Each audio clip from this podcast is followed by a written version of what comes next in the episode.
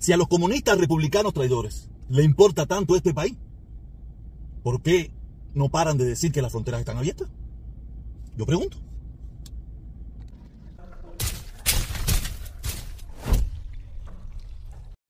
Antes de empezar, quiero pedirle de favor que me ayude con un like, que me ayude suscribiéndose y si comparte la idea de la que yo estoy hablando en este video, comparte el video. Ayúdeme con eso.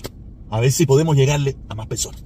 Pero deje su like y suscríbase si no está suscrito al canal. ¿Ok? Entonces, ahora vamos a lo que venimos.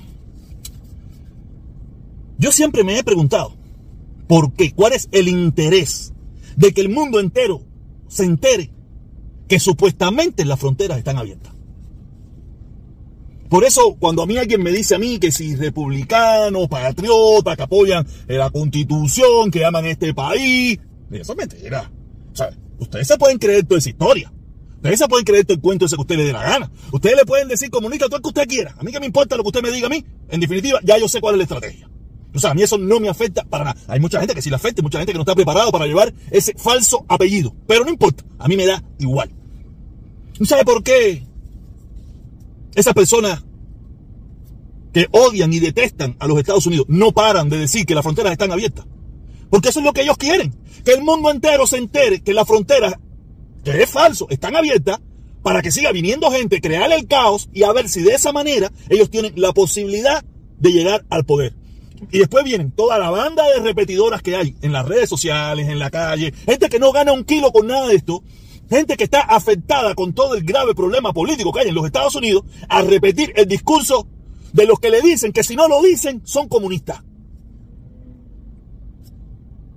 Esta es la parte fundamental. Si tú no dices lo que yo estoy diciendo, tú eres comunista. Y como no saben llevar con honor ese falso apellido, o esa frase tan manida, tan manipulada, tan, tan juguetoneada en esta ciudad, o en los Estados Unidos, o por estos sistemas un poco raros, o por esta gente rara, no saben llevar ese apellido falso, por eso tú lo ves que repiten una falsedad y aparte de eso no se cansan de repetir.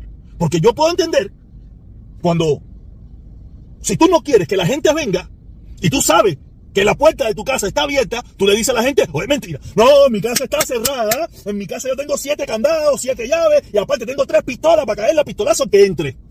Porque tú no quieres que entre nadie, aunque tú sabes que es mentira. Eso se llama, tú estás haciendo una política de, de, de, de prevención. ¿Usted ve algún republicano haciendo alguna política de prevención? No. Las fronteras están abiertas, las fronteras están abiertas, las fronteras están abiertas. Como único esa frontera se va a cerrar si usted vota por Trump. Quiere decir que hay que esperar, hemos tenido que esperar cuatro años, o vamos a tener que esperar cuatro años, a ver si Trump llega, a ver si puede cerrar la frontera. Quiere decir que mientras tanto ellos no van a hacer nada para que la gente no entre, para que la gente no venga, o no van a ayudar para que en, esta publicidad gratis que le están dando a un partido político que lo está afectando a ellos, porque cuando entran los inmigrantes, cuando los inmigrantes en, Ecuador, en El Salvador, en Honduras, en Brasil, en Argentina, en Uruguay, en Cuba, en Puerto, en, Puerto Rico, en, en Panamá, en cualquier lugar del mundo, escuchan que todo lo que te están diciendo los políticos, que lo que te están diciendo los influencers, que lo que te está escuchando en la prensa, en la radio, en la televisión es que la frontera está abierta. Entonces dice, vos para allá, vos para allá que puedo entrar. Tú no estás previendo nada. En primer lugar, ese no es tu objetivo. Tu objetivo no es prever nada. Tu objetivo es crear el caos. ¿Por qué tú creas el caos? Porque tú odias y detestas los Estados Unidos. Porque si verdaderamente tú amaras este país y te importara este país, usted diría, hay un problema en eso, pero yo no voy a hacerme eco. Yo no voy a hacer bocina. Yo no voy a hacer el autoparlante para que siga viniendo gente. Porque en realidad me afecta y nos afecta a todos. Pero ustedes son los autoparlantes de la afectación. Gracias a ustedes que se pasan las 24 horas del día diciendo que las fronteras están abiertas, un por ciento viene para Estados Unidos. Imagínate, yo en México, allá en un pueblito de campo de eso, todo miserable, o en cualquier parte, o en Cuba, en cualquier parte del mundo. Y estoy escuchando que las fronteras están abiertas, que todo el que entra pueden venir, que si los demócratas, que los bebés, ¡Vamos para allá. Voy a aprovechar antes que venga Trump a entrar, porque supuestamente cuando llegue Trump, si llega, ya no van a estar abiertas. Y es mentira. Las fronteras no están abiertas. Este es un país de leyes y que se cumplen las leyes y que lamentablemente mucha gente abusa de ella. Como mismo abusamos de la, de la libertad de expresión para denigrar hasta los Estados Unidos, muchísimos de ustedes. También la gente usa las leyes para abusar. Porque bajo la administración de Biden, ¿Qué dijeron? Hoy hay que cumplir las leyes. Si alguien se presenta en la frontera y me dice, yo me quiero acoger a un asilo político, y viene y le dice al funcionario, ok, tú te quieres acoger. ¿Por qué yo te quiero? No, porque yo en mi país me, me, me están, el gobierno me quiere dar palo, me quiere hacer esto, me quiere hacer lo otro, y me quiere destimbalar, y además, ¿qué dice la ley? La ley te dice, ok, por lo que tú me estás contando, que yo no tengo en este momento cómo probar eso, ni tú tienes cómo probármelo, y aparte hay un tongón de gente allí que sabe la misma trampa que tú, y yo, entra, coge este papel, dale, espera tu, tu momento en la corte. El problema es que como ustedes se han, ah, se han dedicado a amplificar, amplificar de que entren y que vengan y que vengan, que está abierta, que está abierta, antiguamente venían 20 mil. Ahora están viniendo 70 mil. ¿Qué ha pasado? Las cortes, las cortes se han abarrotado y lo que en un momento determinado esa persona que mintió para poder entrar en menos de 7, 8 meses, le hubieran dicho, venga la corte, dígame, explíqueme, cuénteme, papeles, documentación de todo eso que la, que la dictadura no sé dónde te quiere coger o que el gobierno no sé qué. No, eh, yo no tengo papeles, mira, no tengo justificación. Mira, lo lamento mucho móntale un avión y devuélvalo. El problema es que como ustedes, que muchos de ustedes son influencers latinoamericanos, otros cubanos, de todas partes del mundo, que están escuchando en su país. Y la gente pobre está viniendo. Porque Estados Unidos está pagando el precio de ser un país próspero. ¿Por qué no van para Cuba? ¿Por qué la gente no va para Cuba? Porque todo el mundo sabe que Cuba no es un país próspero. ¿Por qué la gente no va para Venezuela ya? Porque Venezuela ya no es un país que brinda prosperidad.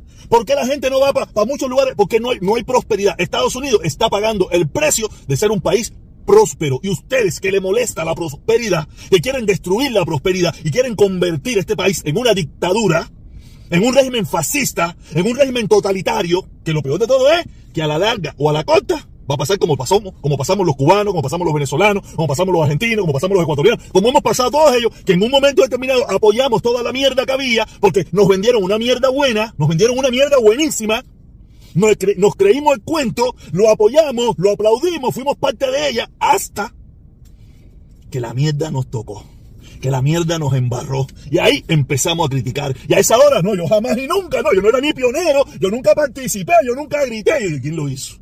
Que yo me recuerdo la Plaza de la Revolución estaba llena. El 8 de enero todo el mundo recibió a Fidel. tú sabes, todo lo que tú quieras. Pero hablando del caso de los cubanos. Hablo del caso de los cubanos, no somos los cubanos los únicos. Hay un tongón de gente en el mismo discurso. Hay un tongón de gente en el mismo discurso. Y, a ti te podrá gustar Biden o no. Biden podrá estar todo tosigüere, como usted quiera. Pero Biden no ha demostrado ser una persona que tiene un deseo totalitario del poder. Una persona que se dedica a denigrar a la gente. Una persona que se dedica a fajarse con cualquier, cualquiera que le dice que está sigüere, con cualquiera que le dice que se cae. Ahí tenemos a otra persona que quiere llegar a la presidencia, que ya estuvo en la presidencia y era un caos, donde la mitad de los funcionarios que llegó a la presidencia salieron presos, donde él mismo tiene una probabilidad muy alta de salir preso, y todavía esta gente lo quieren volver a poner a la presencia porque, dicen ellos que la gasolina estaba barata y que se vivía mejor. Dicen ellos. Yo no me recuerdo de eso. Yo lo que me recuerdo es que yo tuve que comprarme dos pistolas y un R15 porque yo me sentía inseguro. Me sentía inseguro, mi vida insegura, porque el discurso político era ir viendo las 24 horas del día. Tú no podías emitir una opinión en contra de esa persona porque enseguida te estabas buscando 17 enemigos, 25 gente criticando, a gente que te voy a espingar, que te voy a deportar, que te voy a hacer esto. Yo no veo eso con Biden. Yo no veo, yo no veo que la gente que apoya a Biden te voy a sacar de aquí, vete de aquí, dale, que vete. puede ser que un loquito que lo haga, pero en el 90% de todos los que apoyan a Trump, ese es su discurso. Yo no sé qué vas a hacer cuando Trump beso. Vete de aquí, no te queremos, comunista. Ese es el discurso de los trompistas. Ese es el discurso de los trompistas. Y ese discurso ya yo lo vi. ¿Usted sabe dónde yo vi ese discurso? En mi país. Por la gran mayoría de los que hoy, hoy son trompistas, que me están diciendo a mí que yo me tendré que ir el día que Trump salga. Ya ellos me lo dijeron a mí cuando ellos eran, cuando ellos eran cheerleaders de la dictadura cubana. Eran cheerleaders. Oye, para lo que sea, Fidel, para lo que sea. Eran cheerleaders y a todo el gusano, oye, gusanito, no saque los pies. Yo también lo grité, ¿sabes? Yo también la canté. Tenía 8 años. Yo, a mí se me puede perder de tener 8 años. Yo no tengo gente que tenía una habilidad de visión. Esos que eran cheerleaders en Cuba, de la dictadura, y mandaban a sacar a todo el que no pensaba como ellos, ahora son los cheerleaders de este sistema, de este, de este tipo que quieren montar aquí, en los Estados Unidos, para sacar a todo el que no piense como ellos.